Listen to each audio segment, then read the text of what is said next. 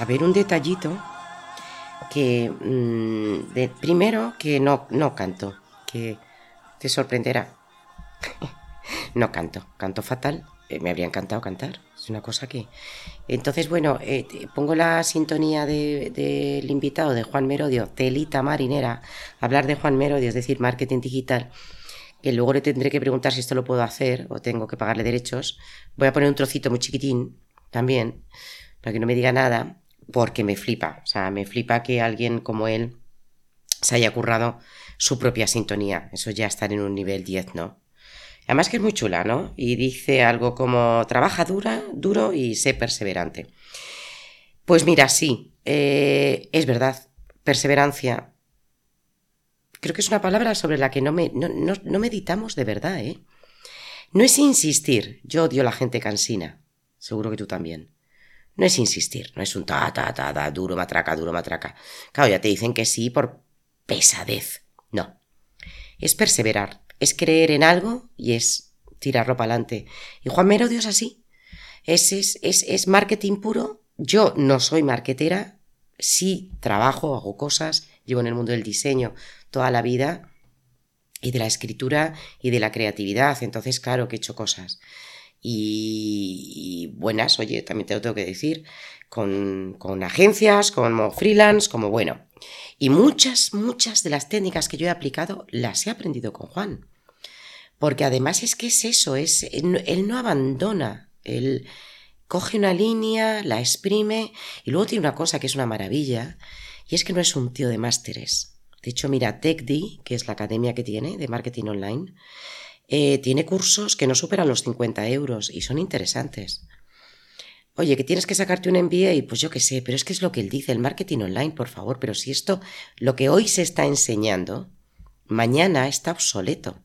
¿Cómo vas a preparar un, temario para poderlo mm, mm, dar, e impartir durante X años si se pasa volando? Hemos hablado de muchas cosas, ha sido muy interesante, de verdad. ¿eh? Este es, es muy marquetero, ya te aviso. Eh, pero si eres artista, él dice dos cositas fundamentales, que no todo artista, sino toda persona que tenga un negocio tiene que saber de marketing y de finanzas. Por tanto, que un artista sepa de marketing y de finanzas te va a venir bien. ¿Cómo venderte? ¿Qué negocios hay en el metaverso? ¿Qué puedes hacer? ¿En qué puedes ganar unas perrillas? ¿En qué invertiría él? ¿En qué invierte? Qué es lo que piensa que va a venir, la, el pedazo mansión que se está construyendo dentro del metaverso, que no me da muchas pistas, pero que bueno, que si le sigues un poco en las redes, mm, a nada que, te pongas te lo, te lo va a decir. Y creo que está preparando ahí una gorda, creo que quiere tener reuniones. Bueno, yo me he autoinvitado porque tengo mucha cara. También me he ofrecido a decorarle las paredes con mis colegas. Bueno, no sé, imagino que pasará mucho de mí. Pero ahí se ha quedado. Oye, Así que mm, si eres, eh, si te mola a ti todo esto, bueno, es que te tiene que molar, porque si te vas a meter en el mundo de la creación de los NFTs y todo esto, o de constructores, o de, arquitectos, o tantas profesiones que hay en el futuro, si es que está todo por hacer, pues te interesa manejarte. Y mira, mm, fundamental es que te curres tu marca personal. Eso llevamos hablándolo, madre de Dios. ¿Verdad? Yo creo que desde los inicios estábamos todos con la marca personal, que la mía es hiper confusa, porque hago demasiadas cosas. Entonces, hasta que descubrí que era una nómada, una nomad, nómada del, conocimiento, que suena muy bonito, o una maker, que es hace cosas, como los catalanes de Rajoy, pues yo hago cosas. Eh, pues hasta que descubrí eso, la marca personal, pero bueno, tú cúrratelo, ¿vale? Céntrate, afina el tiro, foco, foco, foco, como dicen por ahí, foco, foco, pues foco. Y estos podcasts son los que, los que te tienes que escuchar. Hazme caso.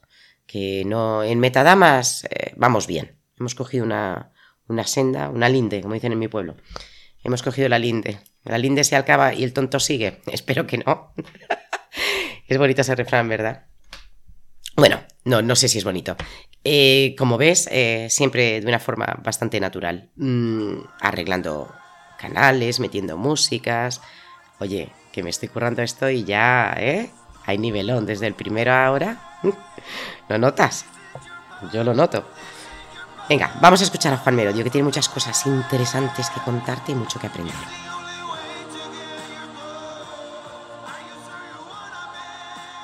Video podcast, entiendo que también es imagen, ¿no? No, no, tranquilo, solamente Ah, vale. audio. No, no, porque mira, ¿sabes qué pasa? Que esto es una anarquía. Entonces, si tuviera que poner vídeo, tendría que pintarme un montón, colocarme muchísimo y ya, como que, en fin, a tanto no llego, ya que soy una descarada y me he metido todo en este lío del podcast con mucha jeta, no me voy a meter tan- tampoco en, en video podcast, no, no, no. Que yo sé que es una pena, ¿eh? Porque me parece que lo ve mucha más gente, tiene mucho tirón, pero vamos, Aprovechas. ya lo sé, ya lo sé. Mm, bueno, yo qué sé, ya te diré la vida. Bueno, ¿por qué estamos grabando directamente? Te digo, porque toda esa frescurita, a ver, a mí, tú sabes, yo colaboro en algunos podcasts, algunos súper guays, ¿no? Muy importantes. Entonces, claro, toda esta, toda esta cosita del antes del previo, luego se pierde. O sea, parece que damos al grabar, joder, me da una rabia tremenda, porque digo, todo. pero y si, el de récord se queda ahí. me da mucha rabia porque digo, pero si la cremita estaba al principio. Entonces, bueno, como la intención del metadamas este es que gente mm, de todo tipo podamos acceder a, ya no solamente al, al- al tema digital, sino a- al metaverso en sí, con todo lo que eso puede traer, si es que al final se acabará llamando metaverso, vete a saber qué, pues claro, es que Juan Merodio, es que todavía, es que digo tu nombre y no me lo puedo creer. O sea, yo la, mi- la mitad, bueno, ¿qué, qué coño mitad? Gran parte de lo que yo sé de marketing, porque por supuesto yo no estudié la carrera, yo soy artista, pero soy de las que dice que todo el mundo tiene que saber marketing. O sea, el que no sepa Totalmente. venderse está perdido en este mundo, ya está. Y no me vengas con, es que yo voy a sacarme una- unas oposiciones, me da igual. En algún momento tendrás que venderte. Pero claro, no soy marketingiana. Pocos artistas saben de marketing o quieren saber de marketing, ¿eh? Muy Pues pocos. mira, no lo entiendo. Bueno, y tampoco se habla de dinero. Es que aquí hay ciertas cosas que tenemos que romper. O sea, parece que no podemos hablar ni de dinero ni de cómo vendernos. Y es un error inmenso. Porque ¿quién te va a vender mejor que tú? Totalmente. Es que son cosas que dices, mm, bueno, en fin. Bueno, Juan, Juan, por Dios, por Dios, por Dios. Mira, es que te tengo, cállate, sí que te vas a reír. Bueno, esto no sé si se graba. Mira que te tengo preparado aquí. Mira que te tengo. ¡Ay! Mira, escúchate, escúchate. No lo oigo. ¿No lo oyes? ¡Ay! No. Luego lo pondréis tu melodía. Te la canto. Ah, ok, vale, vale. Do you wanna? This is your path. Bueno. Hard Work and. Perseverance. La canción Bueno. esa, la letra la escribí yo. Así Me que. encanta. Es difícil de cantar, ¿eh? O sea, yo he tratado de, de- de Sí, decir el, el hard work and perseverance, find a way to say yes, to pero, mm, y luego eres eh, divertidísimo porque no se te puedes azamear porque te has hecho tu propia canción. O sea, es que eres el top de Sí, bueno, contraté un buen cantante, obviamente, para cantar eso, porque ahí, esa, ahí no está. Jo, tiene una voz preciosa. canción, pero bueno. Y no, me encanta la composición. Bueno, pues es que ya parece que vas unido, o sea, te- estás estrechamente unido a esto. Es alucinante lo tuyo. Bueno, ¿por qué eh, siendo el tío más importante ahora mismo en marketing y yo odiarás lo del marketing? ¿Por qué de repente eh, te escucho tanto, tanto, tanto de betaverso? Porque claro, tú sueles ir adelantado yo, o sea, te, adelantas mucho a los tiempos, muchísimo, por eso eres un gran empresario. Tienes mucha visión. Y ahora te veo que estás enamorado y eso me, me encanta. ¿Por qué estás tan enamorado con todo esto que está pasando? Bueno, a ver, realmente eh, el metaverso parte o cierta parte está relacionada con el mundo del blockchain y las criptomonedas y yo estoy metido en ese mundo desde el año 2015. Eh, entonces, claro, pues es algo que siempre me, ha llamado mucho la atención desde cuando nacieron, bueno, los CryptoKitties o los Cyberpunks eh, hace muchos años. Yo ya estaba ahí, que además me pilló viviendo en, en Toronto. Entonces es un mundo que, me parece siempre muy interesante por lo que hacia dónde nos va a llevar. Creo que va a ser eh, en sí el blockchain va a ser la nueva gran revolución mundial después de, de, Internet. Y al final el metaverso es algo que, fíjate, siempre he hablado de ello desde hace muchos años en mis conferencias sin hablar del metaverso, sin la propia palabra metaverso, donde, no sé, recuerdo en conferencias que pues, ser, hace, hace 10 años, donde mostraba ya algunas herramientas, donde de, hablaba que se iban a replicar ciudades virtuales, íbamos a poder comprar, etcétera. Y claro, la gente lo veía como muy lejano, ¿no? Y me decían que estaba loco. Y claro, he visto que esto eh, se está acercando, ¿no? Ya es una, no voy a decir, bueno, sí, es una realidad eh, que todavía está por materializarse y, y, democratizarse para la mayor parte de gente. Los más jóvenes ya están en ello porque, pues, eh, Fortnite es un metaverso. Eso es. ¿Y Roblox? ¿Tú tienes hijos?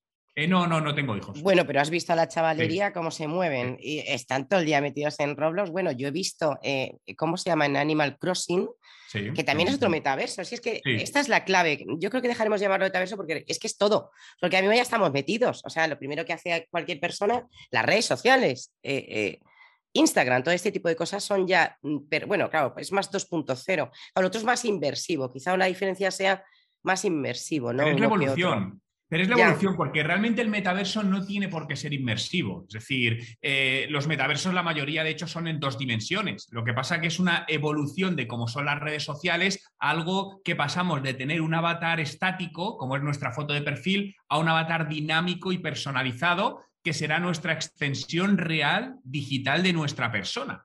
Eh, luego eso nos llevará, la transición acabará en algo más inmersivo, pero para eso creo que queda algo más de tiempo porque aunque las gafas han, mejorado mucho, yo tengo las Quest 2 que son una maravilla comparadas con las anteriores, pero todavía son muy grandes, son, creo que todavía queda para que eso tenga una... Son incomodísimas porque además, a ver, más de una hora es muy difícil aguantarlas, se, suda, son mm. pesadas, te mareas. Yo creo que sí. desde luego hay que pulirlo bastante. Bueno, Apple va a sacarlo ahora ya a ver qué pasa con las suyas. Y mm, a ver, sí, yo creo que al final efectivamente acabaremos sin gafas. Ahora mismo parece que va unido, pero acabaremos sin. Lo que pasa es que es maravilloso. Yo he pintado, fíjate, para un artista lo que es de repente meterte en, un, en una sala y con tus manos estar echando chorretones de, de óleo.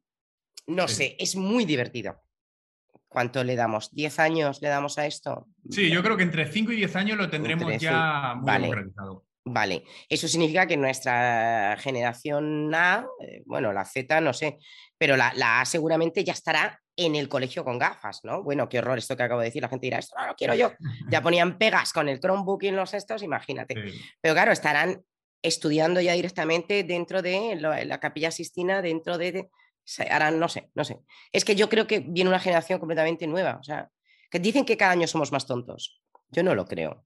Bueno, pero dicen somos inteligentes de una manera distinta, ¿no? Por buscar otro, otro lado. Pero también piensa que, que, todo esto del metaverso lleva muchos años inventado, pero había una gran resistencia y era la tecnología nos impedía. Es decir, te acordarás del primer metaverso eh, Second Life, donde, claro, el problema era la latencia, es decir, que al final la velocidad de conexión hacía que pues fue, todo fuese muy ralentizado. Pero a día de hoy ya lo de la latencia, sobre todo con el 5G, va a estar solucionado. Entonces la tecnología ya va a permitir que todo sea mucho más fluido.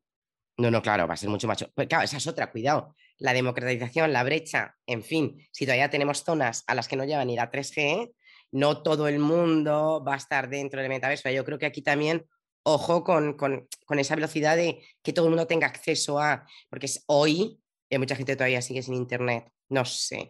A ver, me encanta como... Pero una cosa, Marta, e, eso, lo va a solucionar Elon Musk. Elon Musk con su proyecto Starlink. Eh, claro, al final pues es Starlink que se hace eso. Y de hecho está hoy en Brasil estableciendo Starlink para dar conexión de alta velocidad y baja latencia a más de 15.000 escuelas eh, con mala cobertura. Entonces, creo que eso también tiene solución breve. No, no, pero es que a mí lo que me preocupa es el, enorme poder que está teniendo este hombre. O sea, es el dios del mundo. Yo no sé, va a ser el dios de, de, de, todo. O sea, bueno, fíjate ahora la que ha liado con, con Twitter, ¿no? Yo creo que este tío es mm. capaz de todo. Por favor, que siga, que siga pareciendo, pareciendo un hombre cabal. Que no, sé, que no sabes, que no, se, que no se nos pire, porque como se le pire la olla, estamos todos perdidos peor que con Putin. Te, voy a, te voy a hacer un atraco, porque es que este, como te sigo habitualmente y eres un tío que a diario da perlitas, hoy estás muy cabreado, pero casualmente es que nos, la vida nos, nos ha puesto en la misma situación. A ver, eh, tú estás muy cabreado por eh, unos comentarios que has escuchado sobre las redes sociales mm. y, cómo eh, parecía que alguien a quien admiramos, si tú quieres, yo no voy a decir su nombre, decía que, bueno, que las redes sociales estaban muertas y que invertir era en redes sociales a tirar la pasta.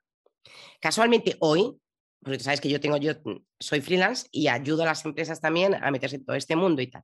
Bueno, pues hoy una de las clientas más queridas y me dice, eh, es que está la cosa un poquito apretada y tal y cual, vamos a eh, reducir presupuesto en marketing y por supuesto vamos a reducir hasta eh, todo el tema de lo que es el, community manager.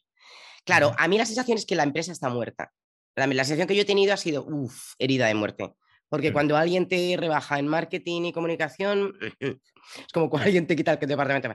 Pero, atraco, estamos hablando con Juan Merodio. O sea, si Juan Merodio no puede dar respuesta a qué hace una pyme cuando está apretadita, ajustadita de cinturón, si es bueno que baje presupuesto en marketing, dónde debería meterlo, qué ha pasado con lo de hoy de las redes sociales.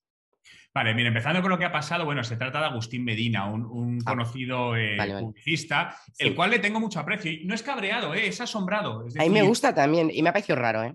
Sí, y he tenido, no le conozco personalmente, pero alguna vez intercambio algún comentario por Twitter por él. Entonces, claro, me, parece unas conversa me parecen unas afirmaciones, es decir, lo que dice fuera de todo sentido común. Es decir, eh, ¿por qué? Porque no es cierto. Básicamente lo que dice no es cierto y los datos lo demuestran. No es una opinión personal, es que eso es falso. Entonces, que salga diciendo eso, dos cosas. O alguien le está pagando para que diga algo que no es cierto, o se la ha pirado. Se la ha pirado. Es decir, hay algo que se la ha pirado. Y que te diga que no. Marcas, para ciertas marcas suman. Es decir, pero que es eso, España es un país de pymes. Es decir, decir eso no tiene ningún tipo de, sentido. Es que y, lo que decías de los presupuestos de marketing es, lo normal. Es decir, al final siempre donde se recorta es en marketing. Hubo un estudio de hace 10, 12 años de Kotler, de la Fundación Kotler, que demostró empíricamente que las empresas que en épocas de recesión invertían más en marketing tenían mejores resultados. Y esto es cierto. Y el marketing en su amplio concepto. El marketing son muchas cosas. Y de hecho, los dos pilares que sostienen una empresa, aunque mucha gente no lo, no lo quiera ver, es marketing y finanzas. Los dos. Total. Marketing, no finanzas, siempre han sido finanzas. No, no. Hoy es marketing y finanzas. Entonces, al final, si le quitas el marketing, es el principio del fin. Está claro. Otra cosa es que replantees presupuestos, priorizaciones de presupuestos. Bueno, claro, claro, claro, eso sí. O sea, si de repente estás metiendo mucha pasta, yo que sé, en, medios, en ads, ¿no? que ahora mismo está tan complicado, eh, porque está muy caro, está carísimo. O sea, yo no sé, si ahora yo recomendaría meter mucho en ads, francamente, con, esto que está pasando. O, eh, joder, Instagram, que es que Instagram es, también otra vez, hablabas también de eso tú, ¿de qué no hablas? Pero también recuerdo que decías, ¿no? Hablabas tú algo de Instagram que estaba un poquito a punto de decir, chao amigos, Sí, my friends. sí, por el algoritmo que está capando la parte orgánica de una manera brutal, entonces es que ya es, es eh, agotador, es agotador. es agotador, literalmente. Es agotador. Nos tira todos eh, fritos el, el, tema de Instagram. Quizá sea un buen momento, mira que he sido muy antitoquera, ¿eh? pero quizás sea un buen momento para, para irse para TikTok ya, ¿eh? No lo sé, no lo sé, no soy muy titoquera. bueno, sí, sí, más tarde. también, ¿no? ¿Verdad? No, no, no, total, total. Eh, fíjate, era una de las que decía. De hecho, fíjate, el, Metadamas eh, eh, lo voy a meter en TikTok. No tengo ni idea, es una red que nunca he manejado. Em, y no, no debería decirlo, pero es que no la he manejado. Pero es que ahora comprendo que. Pero mira, la tengo tirria como a Discord. ¿Tú te has metido en Discord? Sí, lo que pasa es que Discord lo utilizo para algunas cosas muy concretas, muy techis pero TikTok, yo tengo TikTok desde hace 5 o 6 años, que yo creo que subí mi primer TikTok. Eh, la utilizo en distintas maneras, pero muy puntual y para hacer pruebas y tal. Y es muy potente. Y en el mundo del arte eh, tiene gran recorrido porque se está utilizando muy poco. Mm, tú mismo. Te he escuchado y sé que colaboras con algunos artistas dentro de mm. todo este tema del metaverso. Cuéntame, cuéntanos, ¿qué haces con un artista? Porque yo no sabes la cantidad de gente que tengo diciéndome, Marta, ¿cómo puedo hacer? Quiero hacer, pero hasta a mí me cuesta un congo. O sea, yo ya he podido abrir eh, las galerías y todo eso. No he minteado todavía porque le tengo un miedo al gas que no te imaginas. Bueno, de hecho, eh, viene una invitada que es, que es Bejervilla, que es Blanca Gervilla, que es que es, ha vendido mucho, es una criptoartista muy conocida, no sabes, el, al principio las meteduras de pata, ya, ya nos lo contaba. Entonces, eh, venga, Tú ahora mismo te llego, hola Juan, mira, fíjate cómo estoy. Mira todas las cosas que hago, tengo estos cuadros, tengo estas cosas, soy muy artista, quiero meterme, ¿qué haces conmigo? Lo primero te preguntaría, ¿tienes una estrategia de negocio digital? Siempre. La respuesta normal es no. Marta siempre. No, la respuesta por supuesto es no, claro. Eh, el tema del que yo trabajo con artistas, no con criptoartistas. Ah. Es decir, la diferencia es que creo que eh, todo el mundo del criptoarte, NFTs en general, eh, tiene un hype demasiado grande y hay que cogerlo con distancia. Entonces, Más ahora. Sí, totalmente. Es decir, yo creo que lo primero hay que trabajar. Cuando yo he trabajado con artistas, eh, te puedo decir uno de ellos que es muy conocido, que es el escultor Víctor Ochoa. realmente eh, he trabajado en una estrategia de su marca personal enfocada al negocio. Entonces, y el criptoarte es una parte más de ello, pero no es la base, no puede ser la base, es un canal más. Estoy de acuerdo. No, no, ese es mi campo. Estoy de acuerdo. O sea, gente que, gente que lleva, si dijéramos, toda la vida en el mundo del arte, me da igual que sea con pintura, con escultura, incluso músicos, y lo que quieren es abrir una pata más. Estoy de acuerdo. ¿Y ahora cómo hacemos para, ¿Cómo se puede hacer esa, y más con escultura? Tú tuviste seguramente, claro, sacar todo lo que es la esta 3D, la fotografía Pero 3D. ¿no? básicamente no, porque básicamente, a ver, lo primero que, que habría que trabajar es la presencia digital de la marca personal como artista. Eso es lo primero de todo. Es Vale, primer esa- paso, apuntemos. Claro, Marca personal, señores. es la marca personal. Es decir, Venga. tus propios canales personales para distribución, no es tanto el producto en sí. Entonces, Vale. para todo eso, lo primero hay que tener claro dos cosas. Lo primero, que no es inmediato. Y lo segundo, que hay que invertir tiempo y dinero. Si hay una de estas que no te cuadra, Mal. yo- yo normalmente no les ayudo. Y es importante. ¿Por qué? Esto me lo he encontrado mucho con artistas en su amplio concepto, no solo del mundo del arte, de la escultura, pintura, con músicos, con tal, que al final quieren las cosas invertir poco, muy rápido y sin dedicar tiempo. Entonces les digo, suerte. Juega bromita artista que te tocará es muy mal cliente. Es muy Desde mal mi cliente. punto de vista, en general, sí. En general, sí. Sí, porque no. Eh, y al final, el problema de todo esto es que a mí, desde el momento uno, me gusta decirle las cosas y cómo me gusta trabajar para ayudarles a tener resultados, porque lo hago por ellos. Pero si realmente desde el momento uno no eres capaz de comprometerte a esto, que es respetable, pero entonces no me pidas imposibles porque yo no te puedo ayudar. ¿Habrá alguien que te diga que te puedo ayudar? Que te ayude. Tú piensas que un artista por, gen- por lo general es muy autodidacta, ¿sabes? Mm. Entonces, claro, nos hemos acostumbrado, y ya me meto yo también, al, al- al yo me lo guiso, yo me lo como. Y entonces la vida de Juan Palomo, para ciertas cosas, pues bueno, pues puede ser. Pero para esto es verdad. O sea, es, es un nicho. Bueno, mm, y si lo puedes hacer tú, Marta, me parece jorobado. la primera mejor opción. Pero eso requiere inversión en tiempo. Claro, eh, sí, tiene. No, no, está, está claro. Vale. Marca personal lo hemos entendido. El tiempo, el, el- el fueguito lento. ¿Y luego qué? Yo diría buscar un posicionamiento diferencial de mercado. Al final, la primera parte es toda puramente estratégica, que al artista le gusta menos la parte pura de negocio. Entiendo que es más visual, más creativo, más, pero al final estamos hablando de un negocio. Entonces, esto es más racional, más de negocio, aunque no te guste. Si no te gusta, asóciate con alguien que te haga esa parte, pero necesitas analizarlo como un producto, como un negocio, de cuál es tu valor diferencial, qué te va a hacer especial, y eso será luego lo que proyectes en redes sociales, porque si no, serás uno más, no destacarás, y más ahora donde cada vez es más complicado destacar, porque Internet es un juego de atención, puramente, y la atención cada vez es más complicada. Tienes razón. Están menos tiempo pendiente de ti, es verdad. Es un poco esclavizante. Mira, otra de las cosas que yo hablaba, me voy a ir un, un segundo de, de- de este tema que me interesa, luego retomamos, es de la ansiedad que produce esta- este tema. ¿eh? O sea, fíjate, yo pensaba que los, los, sobre todo los criptos puros, y perdona que esté todo el rato hablando de arte, pero es que claro, Metadamas es más criptoarte. A, Sí. a lo mejor no te voy a hablar tanto de criptomonedas de Bitcoin. No, ¿Y tú no, qué- no, no. Perfecto. Ah, vale, estás, estás cómodo aquí en este Sí, tema sí, también. Ah, vale, guay, guay. Bueno, esto es una charla además, ¿eh? que estamos ya de tardeo y de relax. ¿eh? Esto, es de- esto es charleta. Pero ¿qué te iba a decir? Ah, sí, eh, comentando con los artistas, ostras, el tema de ahora pongo a la venta, ahora minteo que está bajo el gas, eh, ahora, eh, o sea, de repente ya tengo un sold out, lo he vendido todo y tal, genera un nivel de estrés inmenso. O sea, que tampoco, no sé, ¿sabes hasta qué punto le puedes decir a un artista que a lo mejor tiene su vida cómoda, hasta qué punto se imagina esto como un mundo eh, mucho más sereno de lo que es? Aquí hay, aquí hay mucha sangre. Pero porque es una locura, porque yo creo que no es el momento. Es decir, para mí ahora no es el momento de hacer eso. Ha habido este, este crecimiento tan brutal donde probablemente más del 95% de los NFTs, no voy a decir que son una estafa, pero van a valer más cero que nada. Esto es Total. una realidad en todo. ¿Por qué? Porque al final lo que Sí. se ha buscado es un tema muy especulativo. Yo te lo vendo, tú te lo revendes y entonces con esto ganamos. Entonces, esto ya está pinchando, ya se está viendo. que Ya está pinchado, sí, el NFT Entonces, famoso, ya, eh, sí, Es sí. decir, el criptoarte tiene muchísimo futuro, por supuesto, pero no de la manera que lo hemos visto en los últimos 12 meses, que es una auténtica especulación y, y De hecho, yo no me metí, a mí no me interesó nada. Es que me encanta lo que estás diciendo. Es que no, no- Es que era, un ruido y era una cosa que ya veías que, que- No tiene ningún sentido los fee, sobre todo No. en Ethereum. No tiene ningún Exacto. sentido pagar esas barbaridades. Es que es No, absurdo, es totalmente no. absurdo en esencia.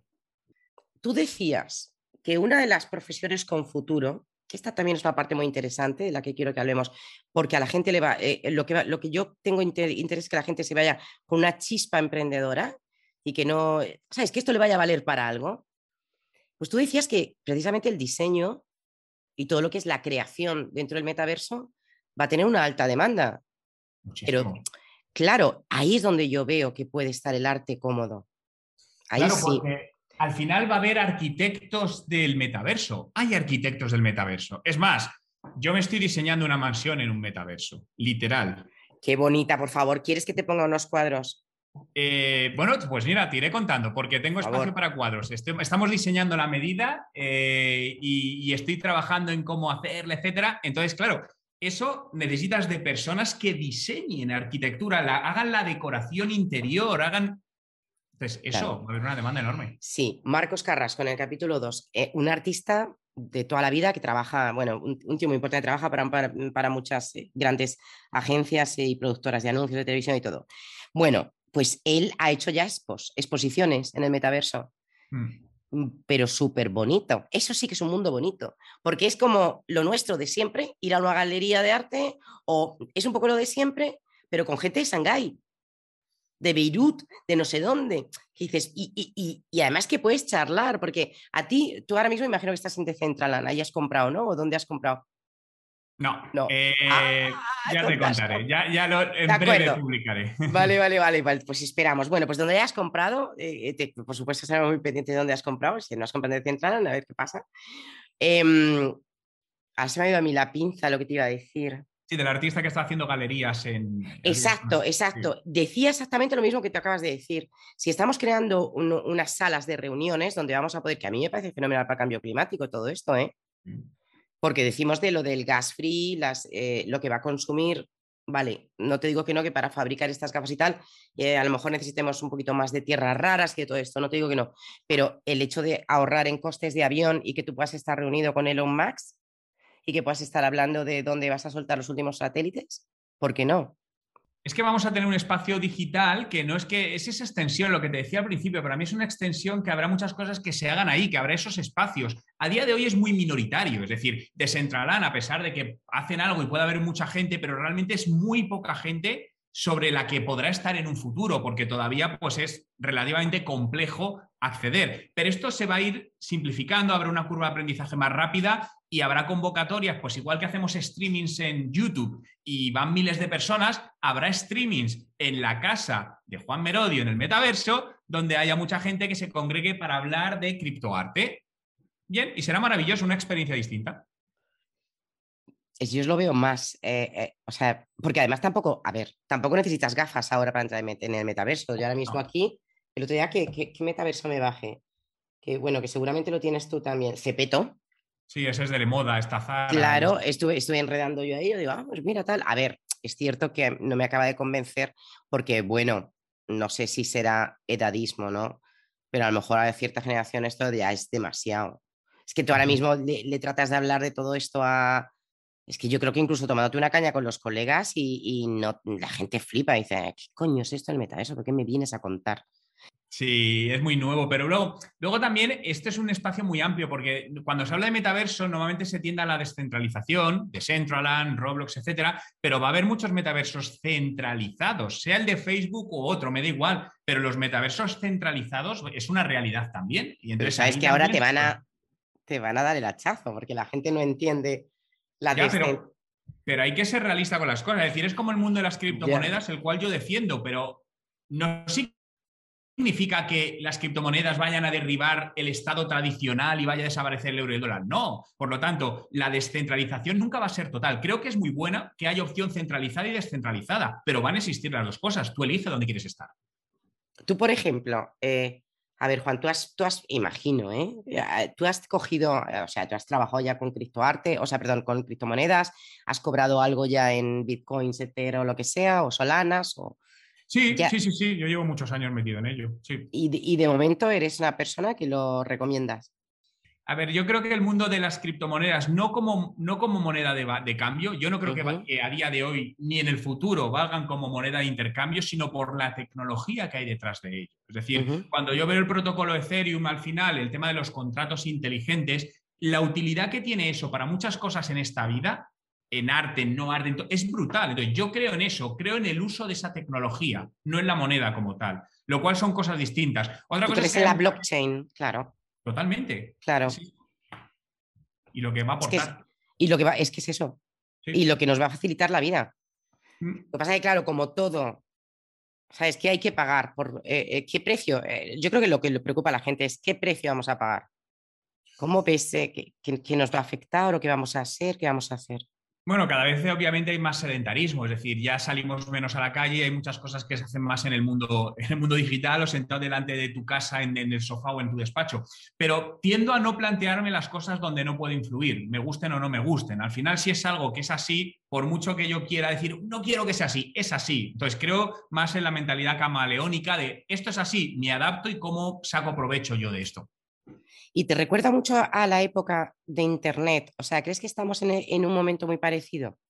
Sí, totalmente. Yo me acuerdo al principio de las redes sociales, cuando hablabas de esto a, empresas, pero eso son tonterías, eso no vale para nada. Instagram, Buah, eso es solo para fotógrafos. Ostras, éramos los locos. O acuérdate al principio los emails, es decir, era como un email, tal, no sé qué. Entonces, el blockchain para mí es lo mismo y no hay que entenderlo porque es súper complicado de entender. Pero ¿quién entiende cómo funciona un email? ¿Tú sabes cómo funciona un email? Yo no tengo ni idea de cómo funciona un email, un protocolo de email, pero lo uso. Bien, el blockchain va a ser lo mismo, lo vamos a usar sin saber cómo funciona. No, estoy totalmente con... Y, te acuerdas las primeras páginas web, yo me acuerdo las primeras que, hacíamos y, ay, es que esto se mueve, lo hacíamos con Flash y Dreamweaver y todo eso.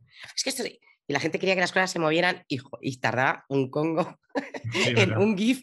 Que fíjate el, renacimiento de los GIF, ¿eh? Ah. que nosotros hemos currado con GIF y era, y era lo peor y lo más estridente y lo más chillón. Y la gente es que ya no se acuerda lo que eran esas páginas. Mejor que lo borren de su memoria porque realmente era un periodo terrible. Eh, estamos todos hechos eh, unos mamarrachos.com. Pero bueno, ahora, claro, ahora lo ves y dices, yo es que creo que es eso. O sea, la sensación es, qué, apasionante es esto. no sé hasta qué punto llegaremos a vivirlo bien, o sea, el momento bonito que es ahora, o sea, todo tiene un tiempo de cultivo, pero qué apasionante es. Es el tema yo creo que es tener la mente abierta y no ser un ignorante de las nuevas tecnologías, ¿no?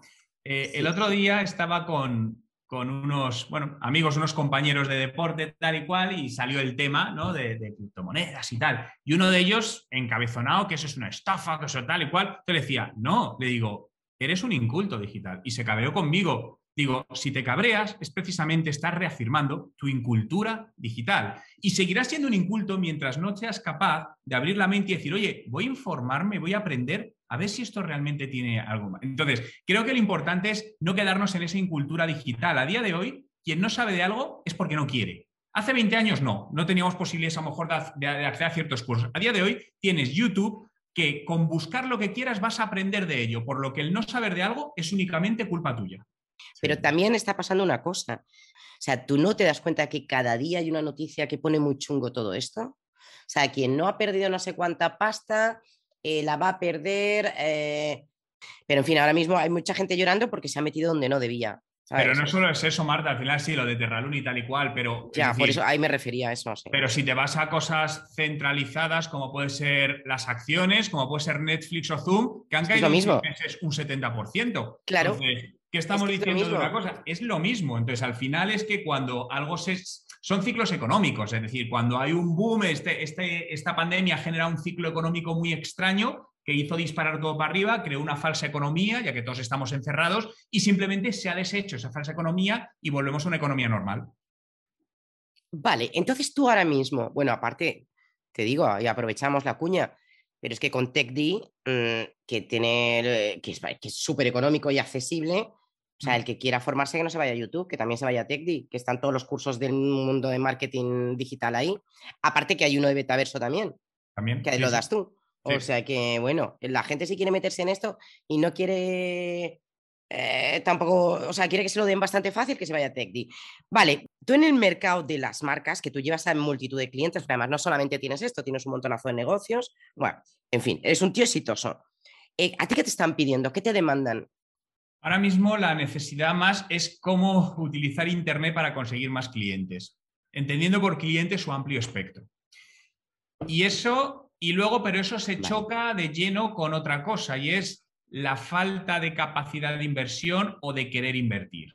Esto es algo, son dos cosas que se cruzan mucho, ¿no? Es decir, empresas que te llegan y dicen, oye, mira, somos una empresa con 20 años de historia, pero no nos hemos digitalizado y necesitamos empezar a captar clientes. Yo una de las cosas primeras que... Yo tengo muy claro quién es mi cliente, pero sobre todo quién no es. Entonces, una de las primeras preguntas que hago antes de ni siquiera hablar con ellos por un formulario es eh, cuánto están dispuestos a invertir mensualmente. Y te encuentras que muchas están entre 100 y 300 euros al mes. Entonces, claro, obviamente con eso no puedes hacer nada. Entonces, eso es imposible, es decir, realmente no, puedes hacer nada a día de hoy. A día de hoy, a lo mejor hace 10 años sí, pero a día de hoy se requiere otro tipo de inversión. Pero no solo simplemente por herramientas que te van a costar cierto dinero, publicidad, sino si quieres el asesoramiento adecuado, al final, pues los precios no son tan económicos. Entonces, realmente está un poco entre lo que quieren conseguir, pero al final eh, no, es, mentalmente no son conscientes de lo que necesitan para... Es como que quiero montar una fábrica, pero no tengo nada de dinero. O, mira, a mí el comparativo que más me gusta, ¿no? Para, para, explicarme más fácilmente. Al final recurren a, ciertos profesionales que son muy baratos. No dicen, no, es que este me cobra muy caro, entonces me voy al barato. Es igual que la estafa con los coches. Si a ti te intentan vender un Ferrari por 10.000 euros, ¿qué harías? Automáticamente dices, me están estafando, es imposible. Eso es lo que está pasando en este sector. Lo que pasa es que con el Ferrari lo vemos muy claro y aquí no se ve tan claro. Es el famoso Sobrinity Manager. Antes te lo, hacía, te lo hacían el primo o, el, eh, o luego fue el cuñado y ahora es el Sobrinity. No, no, pero no sabes cómo has dado en el, en el clavo. Es verdad. Primero, también te digo, porque entramos en carestía. Bueno, a ver, eh, hay muchos negocios que son, a ver, tienen mucha temporalidad, o sea, son muy, ahora mismo con el verano la gente se pone generalmente bastante nerviosa, o sea, que también estamos en un mm. momento ahí de, a todo el mundo le encantaría cerrarlo durante tres meses, desaparecer y arrancar luego ya para la fuerte que es Navidad, ¿no? En fin, el mundo es increíble, pero claro, eso como yo digo, los algoritmos no lo entienden, o sea, los algoritmos no entienden de verano. Y, y, y tú tratas de decirles que tiene, por ejemplo, el contenido. Mira, ¿Qué opinas? Porque esta es una cosa también muy divertida. ¿Qué crees que ha pasado con la burbuja del copywriting? Que esta ha sido otra también de la leche. Y te lo dice alguien que trabaja muchas veces como copy y muy bien, ¿eh? Que no me puedo quejar, porque lo cobro muy bien y oye, y lo hago súper. o sea que, pero ¿qué ha pasado de repente para que todo haya todo este boom tan brutal? Porque me veo que nada vamos a tener a los Isras Bravos, Javi Pastor y compañía, My Thomas y tal, eh, eh, bueno, eso ya no por COVID, pero otra gente similar haciendo lo mismo con los NFTs, ¿eh? y si no, el tiempo. O con todo el rollo que se vea que huele a, cursos. ¿Qué ha pasado aquí? Porque tú eres un formador, pero bueno, es distinto. Pero son tendencias donde hay dinero, pues salen como churros las cositas. Entonces, ha pasado con el mundo del copywriting, ha pasado con el mundo de los traffickers, que ahora ya se va oyendo hablar menos, ha pasado. Entonces, ese es el problema, ¿no? De los traders, de los tal, no sé qué. Entonces, realmente al final volvemos a lo mismo, son burbujas. Es decir, ¿se necesitan profesionales del copywriting? Sí, se necesitan profesionales de la compra de tráfico, siempre. Pero realmente no debemos dejarnos llevar por todas estas, estas olas, ¿no? Que al final parece que te van a solucionar la vida, los closers de ventas y de repente dos millones de closers de ventas que te, envían por todos los lados. Y mira que eh, de los mejores closers de venta que forman son amigos míos, ¿no? Pero realmente también al final es como, muchas veces es como pasaba con quien estudiaba abogacía, ¿no? Que al final dice, joder, salen muchos abogados al año y el mercado no es capaz de asumir esa, esa, esa demanda porque no hay oferta pues viene a ser un poco lo mismo, pero llevado a las profesiones digitales. No, claro, realmente el negocio está, mira, había un ejemplo que decía, no, el buen negocio no es ir a, los sitios donde hay oro y coger el oro, el, negocio lo hace el, tío que está vendiendo las, pacas y, las, palas y los picos. Y es así, en el fondo al final dices, o sea, el negocio lo está haciendo eh, quien está haciendo cursos a razón de, bueno, eh, yo he visto uno por ahí, máster en metaverso, me parece que son 5.000 pavos, ¿eh? Sí, de una, de una escuela. Y yo me planteo máster en betaverso ah, de algo que no sabemos lo que es.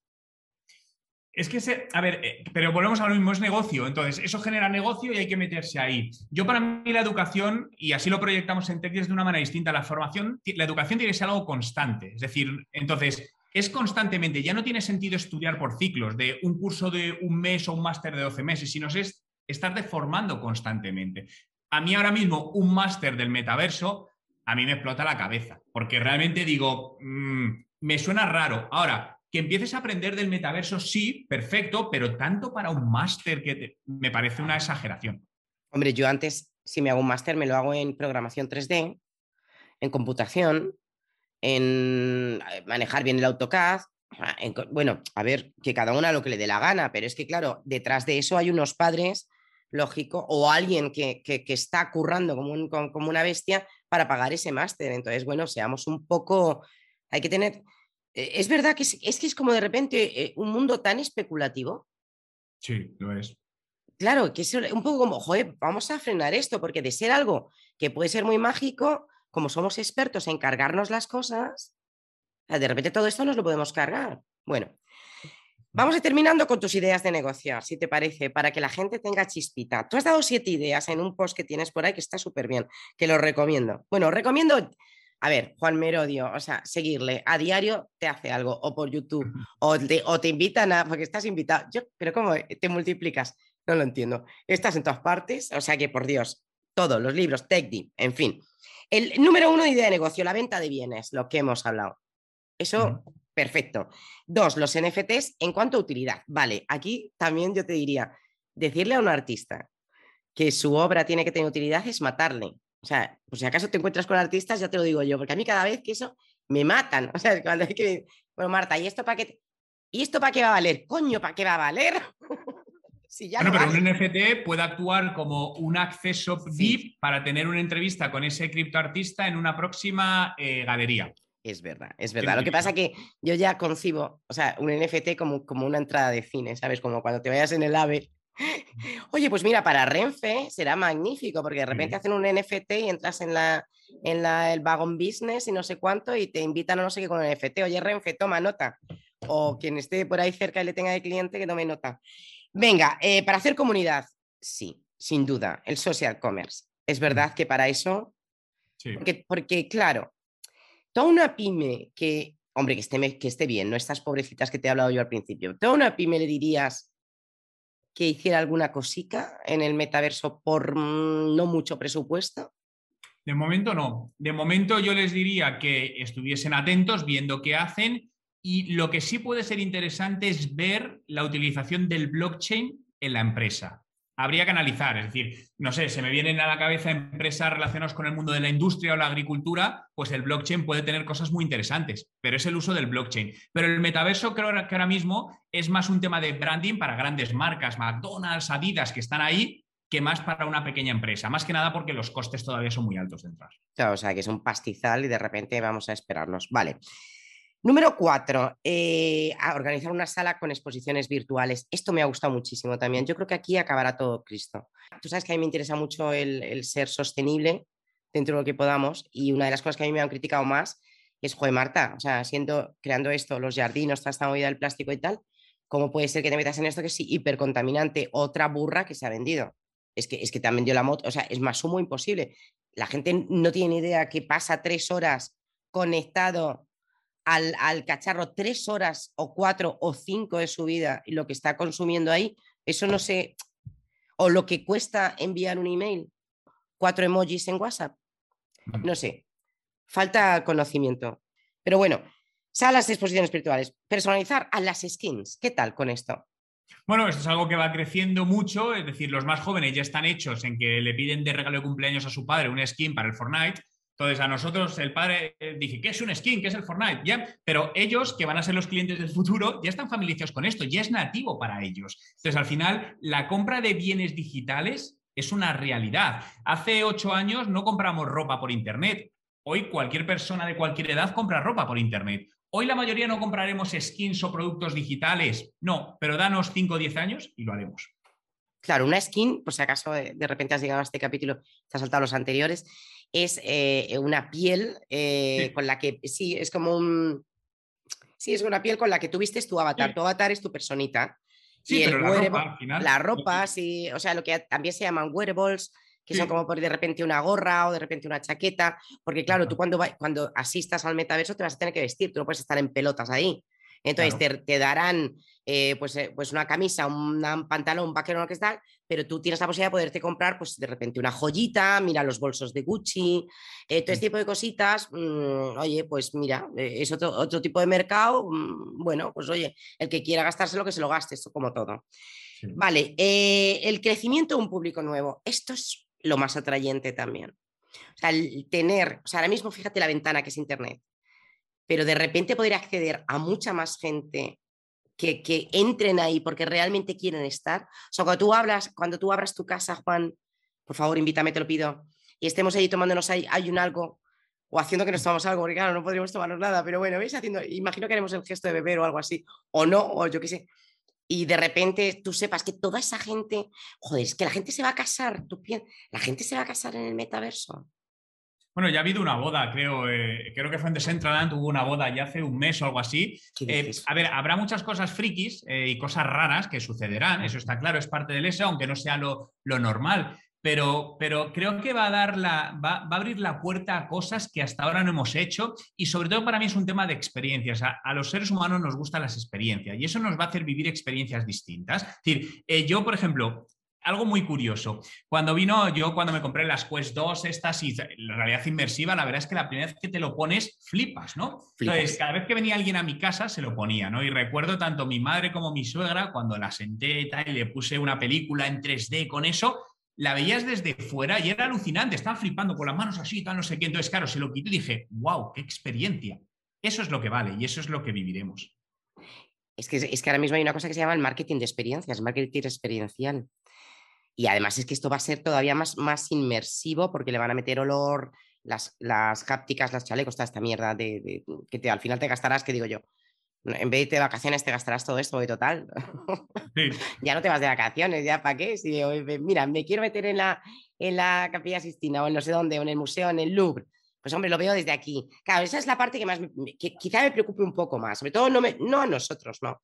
Pero si las, estas, estas generaciones que vienen, yo no lo sé. O sea, al final, hay una, hay una serie muy divertida que se llama Upload, que, que, mm, que, la gente está metida ahí como una especie de se han muerto y entonces eh, la recomiendo porque es muy divertida, tiene, tiene, mucha, mucha gracia para entender todo esto y tiene puntos que, es, que, son graciosos. Bueno, y el último que dices de la idea de negocio es la, la famosa gamificación, el, el, mundo gamificado. Bien, bien, bien. En estos siete, eh, si tú ahora mismo tuvieras algo de pasta, eres emprendedor, eres emprendedora, venga, tienes los 3.500, 4.000 pavos para montarte una, una, pequeñita empresa. ¿En qué te metes? ¿En qué te meterías? ojito, ¿quién lo, quién lo va a decir? Eh? Marta, por favor, qué atracos. Ya lo, sé, no te atraco. creo que hay oportunidades en todo. Eh, más que ser oportunista y decir, ostra, en este porque puede ser más interesante, es con cuál resuenas más, cuál te gustaría más y lo siguiente, gástate el primer dinero en formarte en ese sector. Lo primero, formarte en ti. Antes de no voy a montar, esto es muy típico y es genial lo que has dicho, ¿no?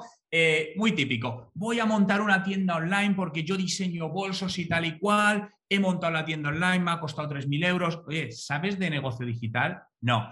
¿Sabes de marketing digital? No. ¿Has llevado alguna vez una empresa? No. ¿Has montado un e-commerce?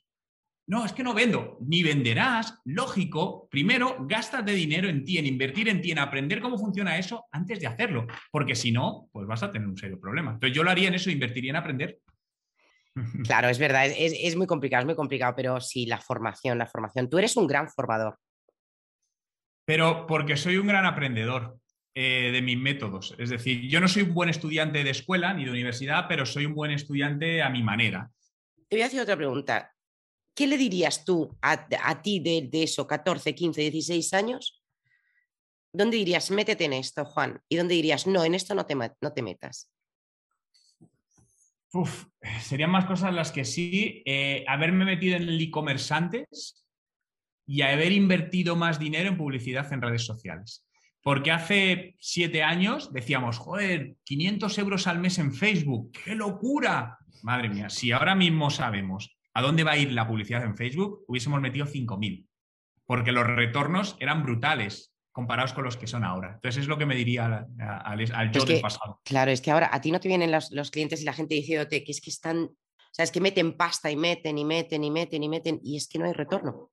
Pero porque eh, hay que cambiar la manera en la que se busca el retorno. Este es el tema. Y de aquí a un año va a haber cambios muy drásticos. Entonces, realmente, en cada vez en más industrias no se puede ganar dinero con la primera venta.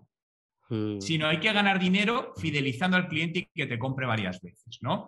Y mira, te cuento un caso con, un cliente que tenía una empresa de piensos para perros, ¿no? Entonces, joder, es un producto magnífico porque es de uso recurrente y además los que tenemos perros, cuando tú le das un pienso, no se lo cambias, siempre es el mismo. Bueno, pues esta persona no acababa de entender, claro, él decía, bueno, es que si gasto mil en publicidad, no entiendo que facture 500. Y decía, es que la clave no está ahí La clave está en que a la segunda o tercera compra este tío le eres rentable, le, le sacas dinero y empiezas a ganar. Esa es la clave. No tenemos ya que mirar el marketing digital como invierto 10, le tengo que sacar más de 10. No, sino más un largo plazo. ¿Cuánto me cuesta adquirir un cliente y cuánto tiempo soy capaz de fidelizarle para ganarle dinero? Esa es la clave y así es como hay que mirar a día de hoy el marketing digital. Totalmente, totalmente. O sea, pero fíjate también lo que me da mucha pena, que con lo difícil que es conseguir un cliente, lo que tú has dicho al principio de la conversación, llamar su atención, atraerle, que confíe en ti, que se sienta parte de la tribu, porque yo soy experta en hacer tribus, a mí me gusta mucho. O sea, cuando, sobre todo cuando el producto merece la pena, claro, el producto es una mierda, pues no te da para tribu, vas a meter tú. Pero cuando el producto tiene, una, tiene un roadmap, ¿sabes? Tiene, tiene una hoja de ruta, tiene un algo detrás, como un NFT, mm. tiene un sentido. Me gusta mucho que se genere una comunidad fuerte y robusta. Bueno, pues es que de repente las empresas como que mm, les importa un culo esa comunidad. A mí me da una rabia tremenda porque digo, esta persona te está dedicando su tiempo, te ha compartido el contenido, eh, no solamente te ha comprado, o sea, ya, ya no me refiero a que venda y, bueno, sino que te, te, ha recomendado, que ya es como la, la leche, la gente que te escribe ahora una reseña, es increíble. Antes la gente escribía reseñas a lo tonto y no le importaba nada. Ahora, sacarle ese tiempo mm. a un consumidor que te, ponga un algo en un Amazon, que es muy fácil o en donde sea, es oro. Y de repente que te reduzcan eh, presupuesto en todo eso, esta, es una situación. Yo, de todas maneras, gracias a que yo no solamente estoy en el mundo del marketing, sino estaría loca, ¿eh? Porque no es verdad, vuestro mundo es muy complicado. Es muy complejo es, y se va a poner más complejo por, desgracia, aunque yo lo quiero ver como un desafío para ponerlo en positivo, pero fíjate que de aquí a un año y medio va a pasar un cambio radical como no ha habido en marketing, la ausencia de datos. La no vamos a tener datos. Ah, el cambio de Google, el, el Analytics. Por la privacidad. Bueno, la eliminación de Google Analytics, pero la eliminación de datos en la parte de Google, porque Apple cookies. por la parte correcto. Entonces, eso en cuanto Google haga on en Europa, que es cuestión de un año, año y pico, vamos a perder todo. Entonces, ya a día de hoy no tenemos visibilidad de muchas acciones de marketing. Y lo tengo comprobado, es decir, que sabemos por otras mediciones que viene por ahí y eso no lo está midiendo. En un año, año y medio, vamos a estar bastante, bastante ciegos. Entonces, lo que hay que hacer es montar estrategias que se llaman en first party data, que al final eres tú el dueño de los datos para, que, para mitigar eso. Y eso es lo que estoy trabajando, tanto obviamente en mis negocios como con empresas. Pero ¿cómo te haces dueño de los datos? Esa parte no la he entendido. Perdona, o sea, en esto soy Marta Lerda. O sea, ¿cómo haces tú llevándotelos a un sitio que sea tuyo, que podemos llamar CRM, un gestor de, un gestor de usuarios y clientes. De acuerdo. y a partir de ahí, ser tú quien gestiona todo y no depender tanto de los datos de terceros, porque las cookies de terceros no vas a poder tener acceso a ellas porque los usuarios van a decir que no. Entonces, los datos tienes que tenerlo tú y a partir de ahí tú hacer las distintas segmentaciones. Y ahí estás hablando también de un inbound marketing, o sea, de un... Te voy a mimar mucho, eh, no te voy a, lo mejor hacer un...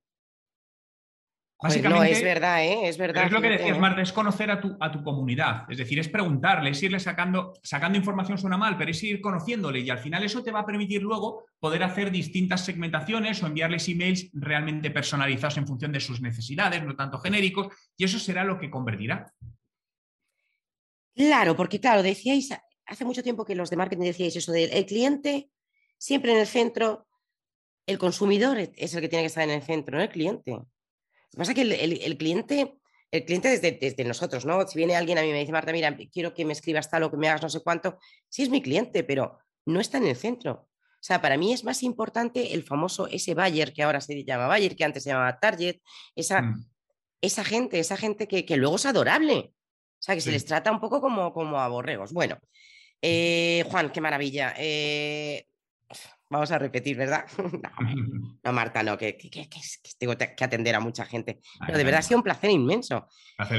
yo además es que, me ha dado el punto, o sea, ya has visto que de repente me ha dado el punto podcastero este. Pero va a venir gente estupenda, de, ya está viniendo gente de tu talla. Y, yo creo que podemos echar una mano a todo el mundo. Recomiendo eso. Eh, ¿Tienes algo más pensado con, con el tema del meta? Cada vez que tengas una idea me, me, y te haré una cuñita. ¿eh? no, ahora mismo estoy trabajando en el, en el, marketing, en el marketing en el metaverso para mi marca personal y para TechDi. Entonces la base va a ser la mansión esta que estoy construyendo en un, en un metaverso eh, donde va a haber muchas cosas. Entonces, en muy breve estará, estará disponible y de hecho voy a ir contando por mis redes sociales todo el proceso de construcción. Gracias por todo este rato. A ti, Marta, cuídate mucho. Buen, fin de. chao, chao. chao.